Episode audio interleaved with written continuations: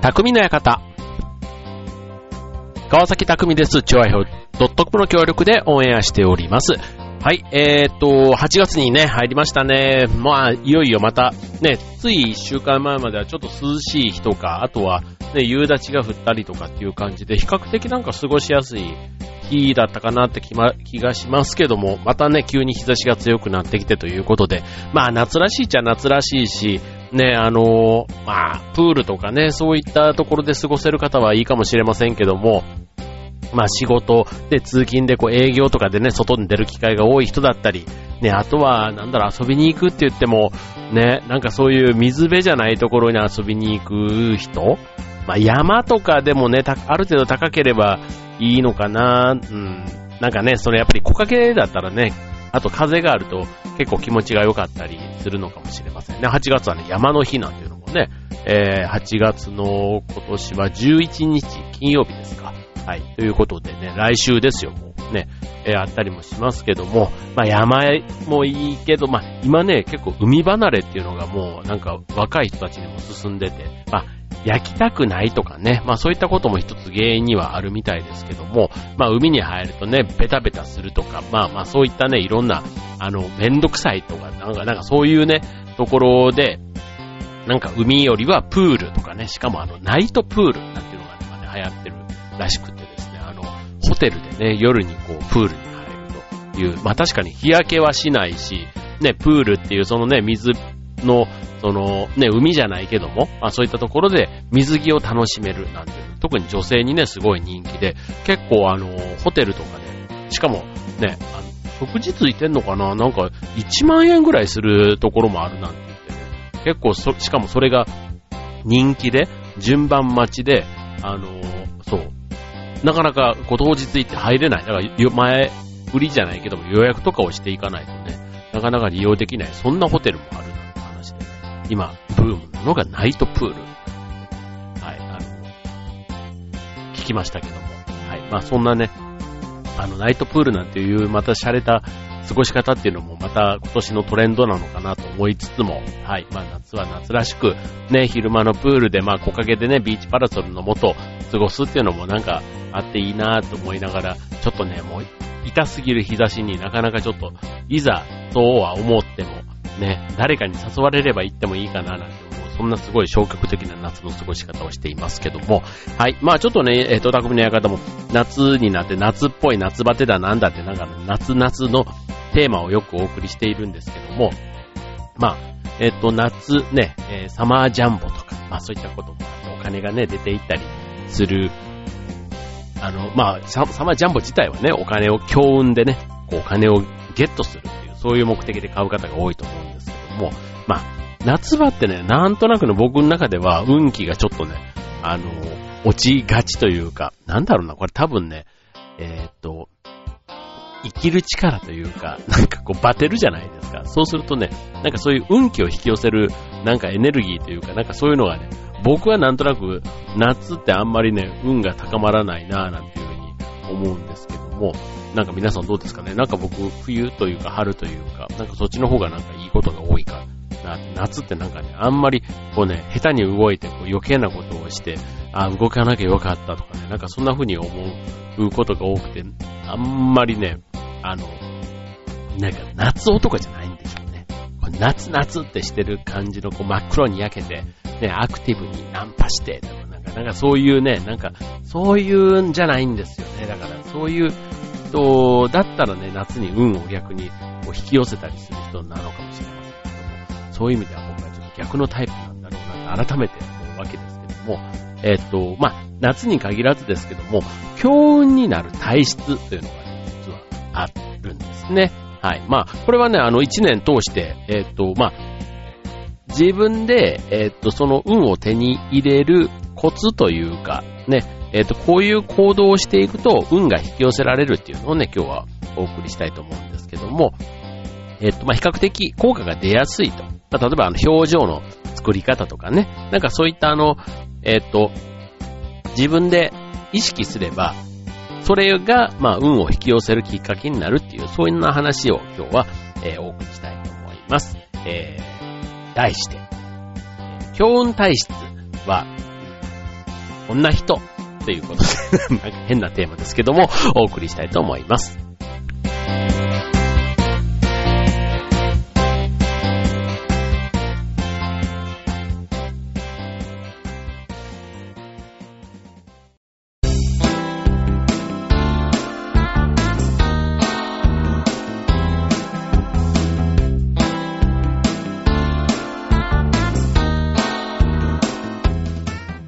はい、えー、今日のテーマは、えー、強運の体質を手に入れる方法と、まあ、ちょっとそんな感じでいきましょうか。はい、えーと、例えば、うんと、道をね、歩いてて、知らない人から道を尋ねられる人って、運がいい人、悪い人、どっちだ、どっちだと思います、うん、これね、えっ、と、道を尋ねられる方が運が強いということになるんですね。うん、例えば街を歩いていると、まあ、あの、知らない人からね、道を聞かれるタイプ。ね、もしあなたがそういう人だったとすると、えっと、しょっちゅう尋ねられるなっていう人は、運のいい人。なぜなら、人が寄ってくる人ということなんですね。うん。あの、自分が道を尋ねるとき、ね、逆の立場で、どんな人に道を尋ねるかって考えたら、まあ怖そうな人とか、ね、なんかちょっと、あの、眉間にシワが寄ってる気難しそうな人とか、ね、あとは、せかせか歩いてる人には、まあ聞かない、聞かない、聞けないっていうところあると思うんですけども、えっ、ー、と、まあ、なんとなくね、親切そうとか穏やかそうとか、ね、なんか余裕がありそう、なんて人に、えー、安心して話しかけるということで、まあ、運のいい人、いわゆる月が、ね、月を持ってる人っていうのは、まあ、総じて表情が穏やか、柔和ですということで、明るくて表情が豊か。ね、運は人間関係そのものでもあるんですけども、そういう人に自然と人が寄ってくる。結果、運が開けていくということなんですね。はい。あの、僕の船橋の、あの、知り合いで笑顔の先生っていうね、笑顔の大切さをね、言っている、あの、岡谷さんっていうね、素敵な女性がいらっしゃるんですけども、まあそういったね、え、方なんかもね、その笑顔の大事さ、ね、これあの、ね、笑顔が、わ、ね、笑うことによって、ね、癌細胞を、こう、やっつけるナチュラルキラー細胞っていうのが体の中で増えて、なんていう話とか、ね、結構有名な話ですけども、まあ、笑いと笑顔ってすごくね、もうセットのようなもんですから、まあ、脳科学的にも実際に笑顔、ね、笑うと、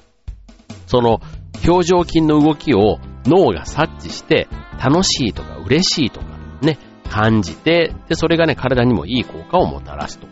いうことで、えっと、まあ、普通ね、楽しいから笑うって思うと思うんですけども、えっと、脳科学の世界では逆なんですね。笑うから楽しいと感じる。うん、これね、まあ確かになんかあの、鏡の前とかで、例えば笑顔を作るように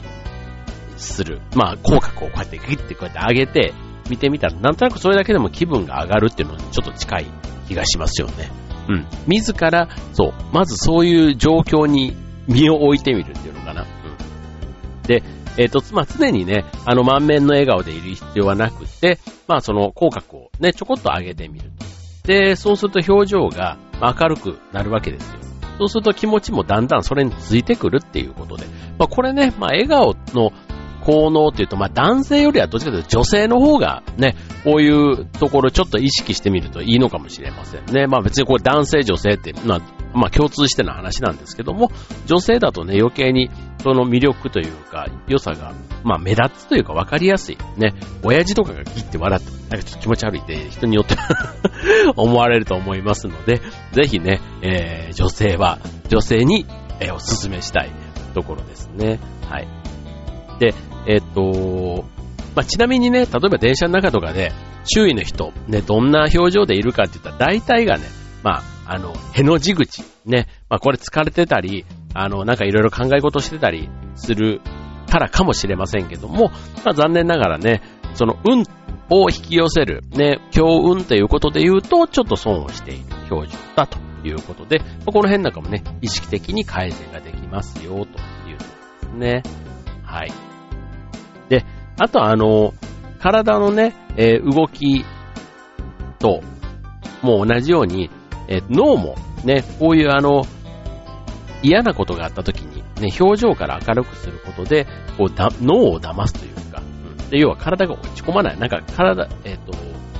体を動かすこと、脳に対しても、えっ、ー、と、表情をね、動かして、えー、楽しいとかっていう風に、見た目、もう本当に見た目ですよ。見た目をそんな風に思わせるようにすると、体が自然に中身がついてくるっていうのかな。うん。そういうところが、えー、結果、運を引き寄せることにもつながっていくと。まあ、なんかすごくね、内面的なものが意外と、なんかそれってね、あの、本当がどうかなって誰も証明できないですけども、結果、運が良かった人を振り返るときっとこういうことなんだろうなって思い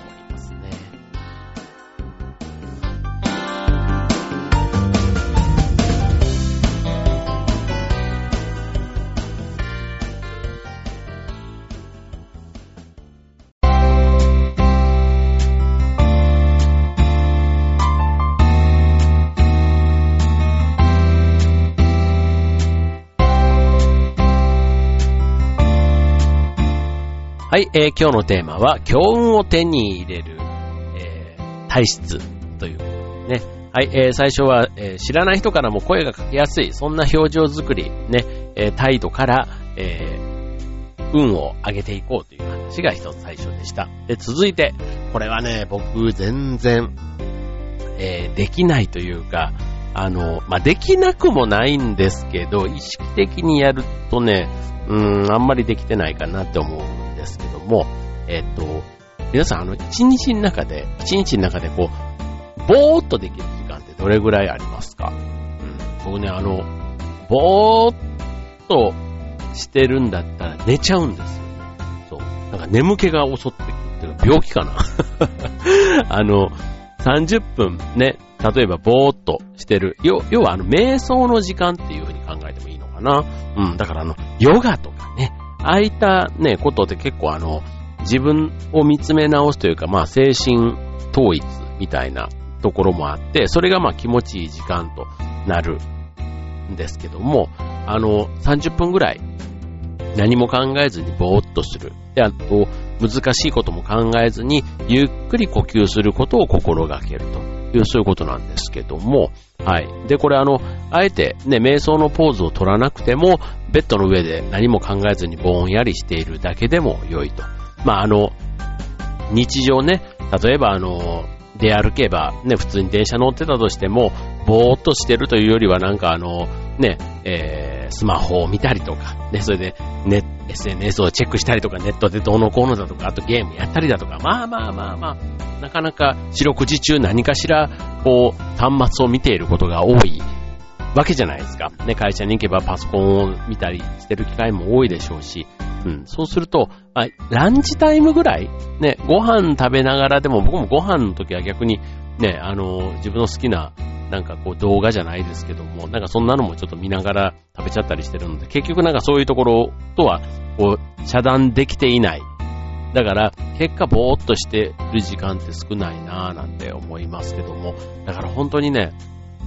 年に何回、それこそ山とか、なんか自然のとこに行って、ね、なんかそういうところに行くとね、さすがにあんまりスマホとかこうやっていじったりしようと思わないんですけども、はい。なんかそういう時間のことを、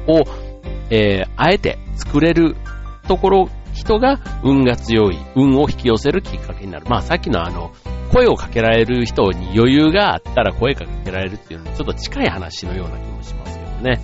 はい。で、これあの、日常の雑音を断ち切ることで、まあそれまで、ね、えー、聞こえてこなかった自分自身の内面の声が聞こえてくるような気になる。まあこの辺はなんかちょっとスピリチュアルというか、瞑想の世界のね、なんかそういうことだと思いますけども、あの、不思議にそうすることで直感が冴えてくる。あの、例えば五感の中でも目を閉じることで、ね、耳とか鼻とか、ね、えー、っと、の感覚がちょっと研ぎ澄まされる感じがあるじゃないですか。これを30分間やると、本当にいつもと同じ場所なんだけども、こう風の音だとか鳥の声だとか、なんかね、そういったことがすごく耳が敏感になる。うん。海とか行っても、どうしてもね、海の様子を目でこう見てる視覚からの情報がすごく多くなってしまいますけども、それをね、目を閉じて見るだけで、そうすると耳から入ってくる音がすごくこう、なんかヒーリングの音楽のような、そんな感じにもなって、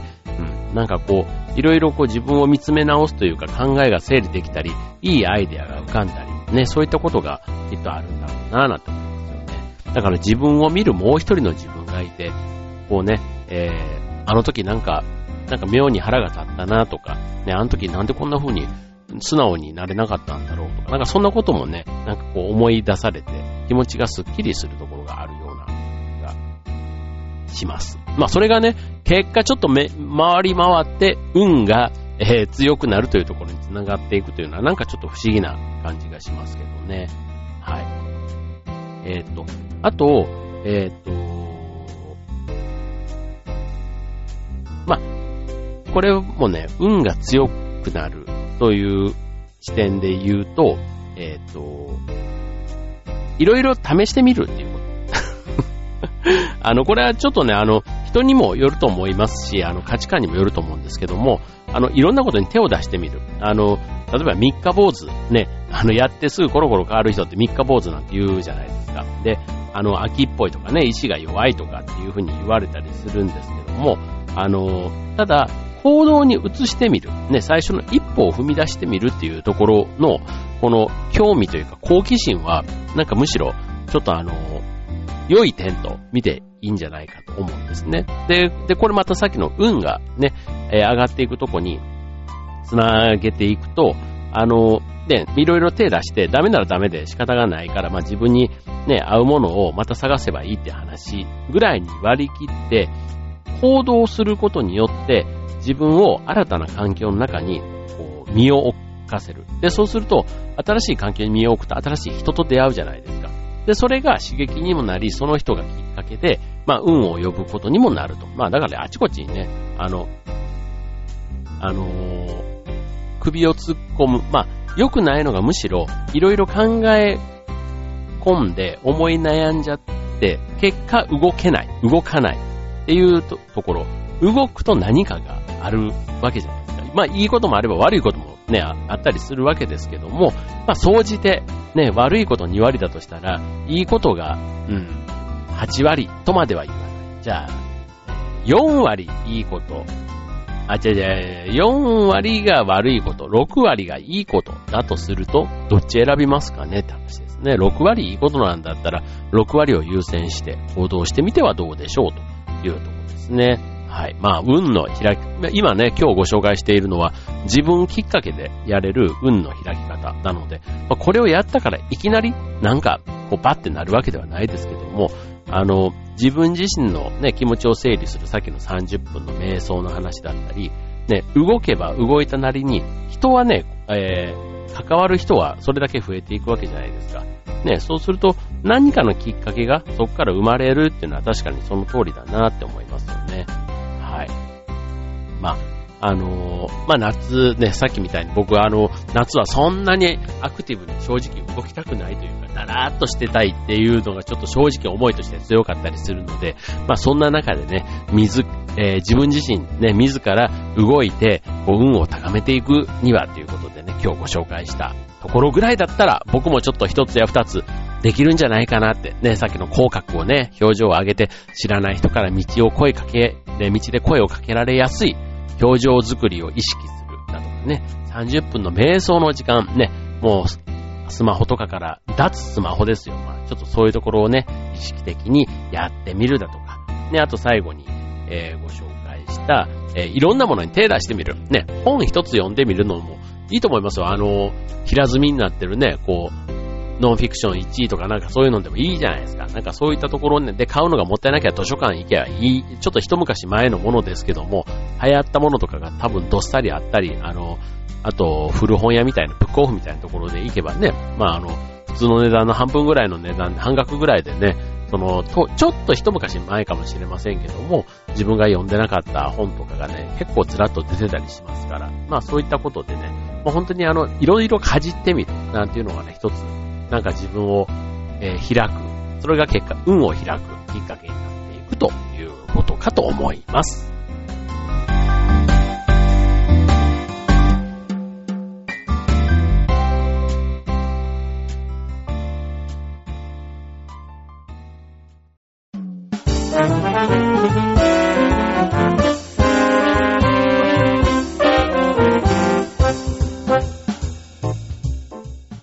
はい、えー、匠の館。はい、8月が入り、8月に突入しまして、ということでね。はい、もうあの、いろいろね、夏バテとか、それこそ夏バテというか熱中症というか、ね、本当にもう暑い暑いっていう毎日が続いていますけども、ね、えっ、ー、とまあ、運も上げて、まあ自分自身でね、運ってなんか急に上がるもんじゃないような気がするんですよね。やっぱり、これね、習慣をつけるまでが結構大事かなと思ってて、僕もあの、5月ぐらいからなんか妙に、あの、運動をしなくちゃと思ってというか、ちょっとね、えー、お腹もちょっといい肉がついてきたので、あの 5月6月ぐらいから本当に自分のペースで、あの、やっぱり長く続くようにって考えると、あんまりね、こう無茶してっていうか、こう頑張りすぎると、なんか頑張った自分へのご褒美だとか、もう頑張ったから今日は休みでいいとかね、なんかそういう甘えがね、どうしてもね、僕は運動することに関してはすごいこう自分に対して甘くなってるところがあってですね。だから、もうあの、とにかく続けることを前提に、あん、もう嫌だったらもう、例えばランニングでもね、もう頑張、10キロ走るとかね、そこまでこうハードル上げずに嫌だったら3キロでやめるとか、ね、もうそんな感じで、で、しかもスピードもあんまり上げない。だからもう全然こうやってベラベラベラ喋りながら、あっという間になんかテレビの一本でも見てようもんなら、まあまあまあ、あの気づいたら何キロか走れてましたみたいなね、それぐらいの、あの、ハードルでやってあげると、意外とね、なんか、あの、基礎体力がちょっとついたかなって、2ヶ月ぐらいやって、最近思うんですね。で、一回そういう、ちょっとあの、いい方向で乗り始めると、そう、あの、何日かね、多分飲み会が続いて、えっ、と、ちょっと運動から遠ざかったりするとね、体がなんかちょっと落ちてるというか、そう。で、まあ、当然ね、こう何日かブランクが空くと、その分だけ再開すると、そのブランクの分が体がちょっと疲れることがあって、そうすると毎日少しずつでもやってる方が体が軽くて楽なんですよ。だからね、なんかそんなことにちょっとね、最近意識が変わってきたのも、さっきのこの強運のね、ところにもなんかちょっと繋がるところがあるのかな。僕はちょっと30分ぼーっとはしないんですけど、30分、まあ、走ってる時間は比較的ぼーっとしてることも多いかなって思うんで、なんかね、まあちょっとテレビとかず、ね、モニターがあるようなジムだったりすると、そういうのを見ちゃったりしますけども、そう、なんかぼーっと走る時間も確かに、あの、その中でね、なんか数分というか、なんかあるなーっていうふうにも思いますので、はい、まあ別にあの、運を上げるためにね、ジムに行ってるわけではないんですけども、はい、なんか無駄な、こうね、えっ、ー、と、部屋の片付けとかね、になんかちょっと近い感覚で、体のね、こう、ちょっとシェイプアップというか余計なね、無駄な肉を取るみたいなことも、なんとなくこう、ちょっと運を上げる方向には繋がるんじゃないかななと思って、はい、この習慣をなるべくちょっと8月も継続したいなと思っております。はい。ということで、まあこれからね、えっと、お盆休みも入ります。ね、えー、っと、皆さん、えー、体、ね、元気に、この夏乗り切っていきましょう。匠の館、ここまで。バイバーイ。